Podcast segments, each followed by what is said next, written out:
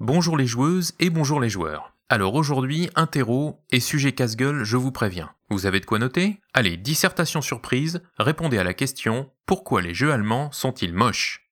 Mais tu peux pas dire ça Ah, mais c'est pas moi qui le dis.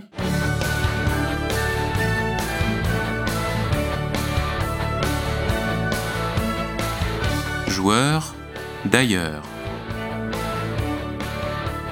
Sujet casse-gueule donc, à plus d'un titre, et introduction à l'emporte-pièce. Évidemment, dire qu'un jeu est moche, c'est déjà porter un jugement de valeur. La beauté est dans l'œil de celui qui regarde, vous le savez bien. Casse-gueule aussi parce que vouloir parler illustration, couleur et graphisme dans un podcast, ce n'est sans doute pas le médium idéal. Mais pourtant, vous le savez bien, on a souvent entendu les jeux allemands être affublés du terme marronasse pour désigner leur charte visuelle terne, sans contraste, répétitive d'un titre à l'autre. En tout cas, les jeux de gestion, les gros jeux, les jeux à cube en bois, tout dépend de comment vous les appelez, vous, ou tout simplement les jeux à l'allemande. En tout état de cause, ce grief ne s'applique pas systématiquement à tous les jeux allemands. Je ne crois pas avoir jamais entendu un jeu de cartes de chez Amigo ou un jeu à bas pour enfants se faire traiter de marronasse. Non, mais on pourrait dire Jonas peut-être. Oh, tu cherches l'incident diplomatique là Mais qu'est-ce que l'on entend donc par là Et premièrement, d'où vient ce terme? Hmm, Difficile à dire. Personnellement, je mets derrière cette appellation un jeu au graphisme et au dessin un tantinet désuet, des teintes toutes pâles, des contrastes médiocres,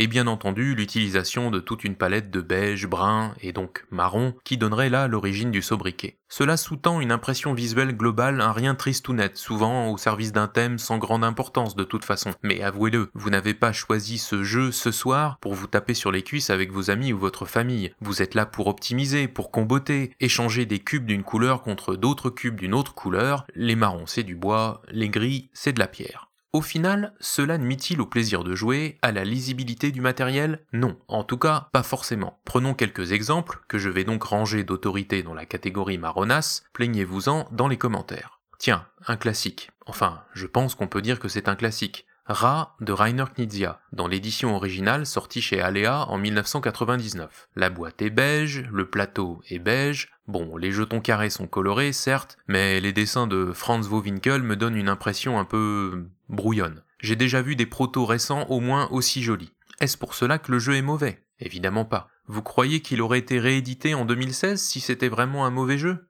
Bon, avançons de quelques années et jetons un œil à Saint-Pétersbourg, la première version, parue en 2004 chez Hans im Gluck. C'est Doris Matthäus au pinceau, elle qui avait déjà officié par exemple en l'an 2000 pour Carcassonne. La boîte est à dominante bleue, c'est déjà ça. Mais les illustrations, rien que la couverture, c'est basique. Oui, on va dire ça, je trouve pas d'autres mots. Les personnages ont des têtes bizarres, peut-être censés émuler le, le style des icônes russes traditionnelles? Ah, j'en sais rien, mais c'est pas folichon. Continuons d'avancer dans le temps et nous arrivons en 2011 jusqu'au célèbre jeu de Stefan Feld, Les Châteaux de Bourgogne. Un jeu sorti chez Alea, encore eux, mais vous verrez plus loin qu'ils ne sont pas les seuls fautifs chez les éditeurs allemands. Les illustrateurs crédités sont Julien Delval et Harald Liske. Alors déjà, on y est, la couleur de fond sur la boîte, autour de l'illustration centrale, c'est marron. Marron foncé même. L'intérieur de la boîte n'est pas du même acabit, mais tout est assez palou, les tons pastels se fondent les uns dans les autres. Ouais. Ils ont voulu changer ça avec la réédition de 2019, les illustrations ont été complètement refaites. Est-ce que c'est mieux? Non, c'est juste plus chargé. Bref, tout ça, c'est moche. Stop, stop, stop. Je peux pas te laisser continuer là. On dirait que tu veux aller au clash. Mais c'est fait exprès. Quoi Mais t'es pas bien, non? Alors oui, j'espère que vous l'aurez compris, j'ai volontairement forcé le trait Ah ah, en ce début de chronique. Bien entendu, tout cela est éminemment subjectif. Moi-même, j'adore les châteaux de Bourgogne, et son style graphique ne me dérange en rien. D'aucuns vous diront même, à l'instar de mon collègue le pionfesseur, que les vieux jeux allemands ont un charme rétro tout à fait agréable. Oui, mais voilà, il reste quand même le fait qu'à nos yeux de joueurs français et francophones, nous sommes souvent capables de reconnaître un jeu de gestion allemand à ses illustrations et son style graphique. Pourquoi ça? D'abord, et je ne pense pas que ce soit faire offense aux éditeurs concernés de le dire, les illustrations ne sont pas forcément la première préoccupation des maisons en question, et donc des joueurs allemands, car n'oublions pas qu'ils sont le premier public de ces jeux de gestion, dont ils attendent principalement des mécaniques ciselées, si possible un peu originales, et apportant une certaine complexité. Et n'oublions pas que pendant longtemps, ces joueuses allemandes furent quasiment le seul public des jeux dont je parle, avant l'explosion et la mondialisation du hobby jeu de société. Pendant les années 90 et 2000,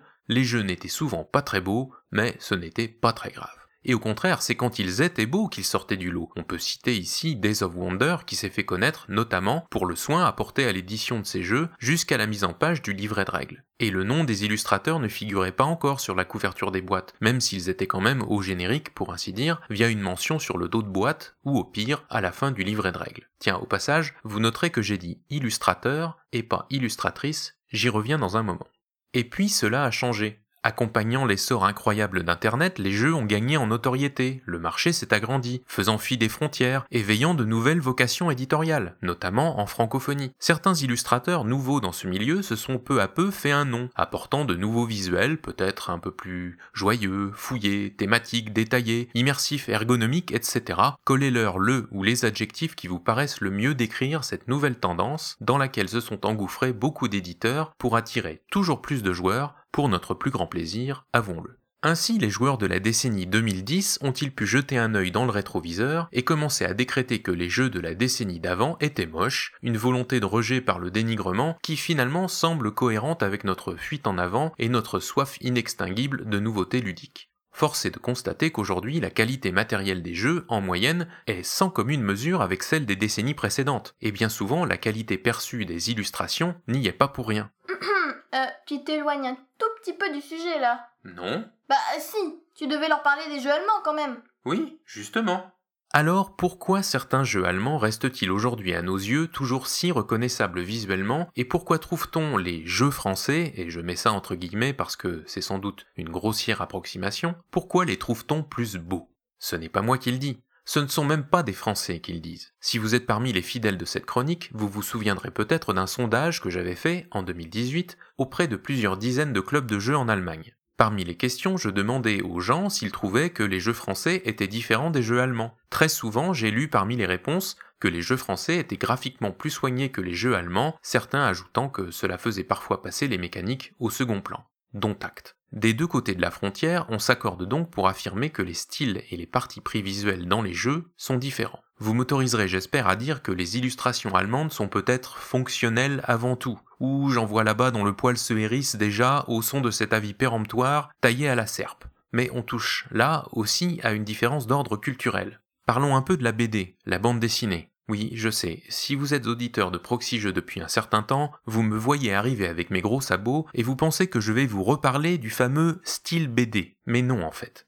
Quoique, vous admettrez sans doute que, si vous écoutez ce podcast, il y a de bonnes chances que vous ayez été biberonné à la bande dessinée, franco-belge pour une bonne part, et quand bien même ce ne serait pas le cas, vous n'aurez pas l'audace de me dire que certaines bandes dessinées, certains styles de dessin ne sont pas passés dans l'imaginaire collectif de tout un chacun, y compris ce public de joueuses et de joueurs dont vous, chères auditrices et auditeurs, faites partie. Entrez dans une librairie en France, ou dans une GSS du type Fnac ou Cultura, et admirez la profusion d'albums pour tous les goûts et tous les âges. Et qu'en est-il en Allemagne? Ben, c'est pas la joie. L'histoire de la bande dessinée en Allemagne n'a absolument rien à voir avec celle que nous connaissons. Ici, le roman graphique, pour paraphraser le terme anglo-saxon, n'a pas pignon sur rue. Si le sujet vous intéresse, je vous recommande d'ailleurs la lecture d'un article de Andreas Knigge paru en 2010 dans un numéro de la revue Germanica, justement consacré à la BD de langue allemande. Je vous mettrai la référence dans le billet de cette chronique, l'auteur y dresse un panorama que j'ai trouvé très intéressant et très synthétique. La conclusion, c'est que nous ne partageons pas ces références visuelles quasi inconscientes avec nos cousins d'outre-Rhin.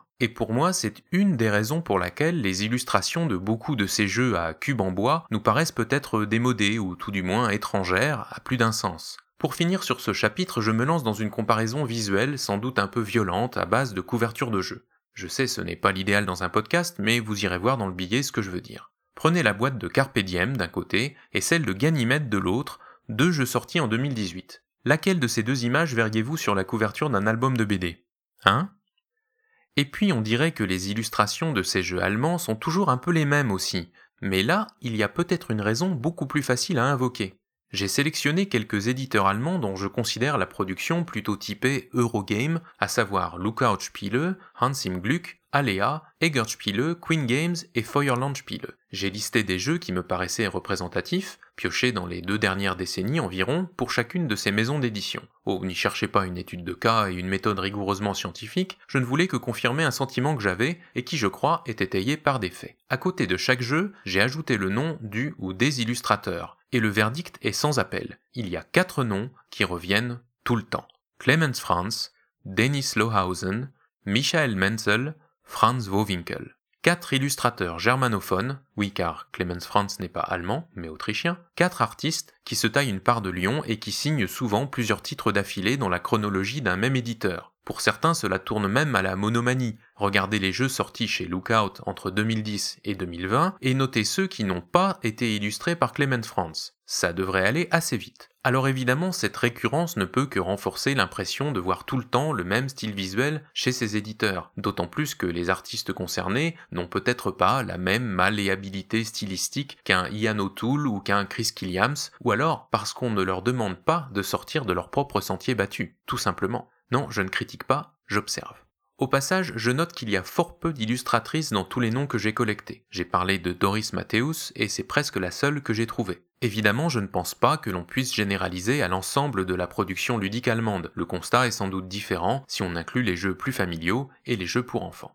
Et puis, tout n'est pas tout noir ou tout blanc. Ah, encore et si vous pensez que j'étais en train de dire depuis le début que les jeux allemands sont tous moches et qu'ils se ressemblent tous, eh bien c'est faux. Les éditeurs allemands savent aussi sortir de leur sentier battu. Au hasard, je pourrais vous inciter à regarder les illustrations du jeu The Boldest, un jeu de Sofia Wagner sorti chez Spielwiese en 2018, pour lequel l'éditeur a fait le choix peu commun de confier l'aspect visuel à un certain Max Prentice, artiste australien dont le trait et les thèmes ne sont pas sans me rappeler un certain Mobius quand je parcours rapidement portfolio. Sorti la même année, décidément cette fois chez Hansim Gluck, le titre Lift Off de Jeroen van der Steen prône un style graphique complètement vintage, aux couleurs un peu passées, plutôt culottées et bien réussi à mon goût. Je pourrais ajouter les titres récents sortis chez Egertspiele, mais là il faut bien avouer que c'est l'arrivée dans le giron de Plan B qui a changé la donne, puisque c'est l'illustrateur maison Chris Killiams qui se retrouve chef d'orchestre visuel de titres tels que Coimbra, Blackout Hong Kong ou encore Era Medieval Age. Alors oui, c'est vrai, certains titres récents et à venir continuent et continueront d'aborder les mêmes palettes de couleurs des mêmes sempiternels illustrateurs. J'ai souvenir d'un billet de l'ami Rexou sur le blog de Un Monde de Jeux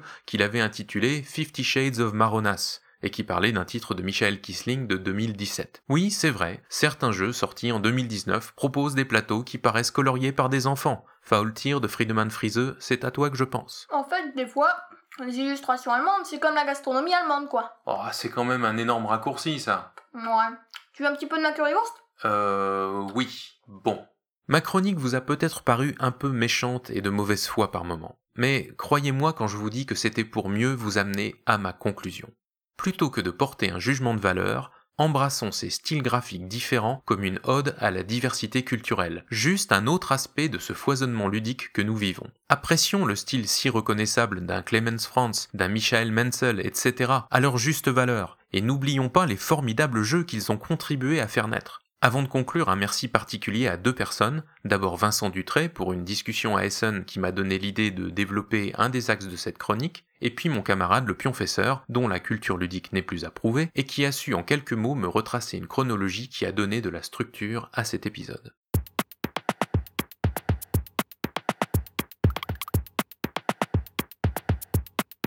On a parlé visuel aujourd'hui, alors le mot du jour s'impose de lui-même, j'ai choisi Das Bild l'image. A bientôt pour continuer à parler des joueurs d'ailleurs, d'ici là prenez soin de vous, et forcément, spielt gut et jouez bien.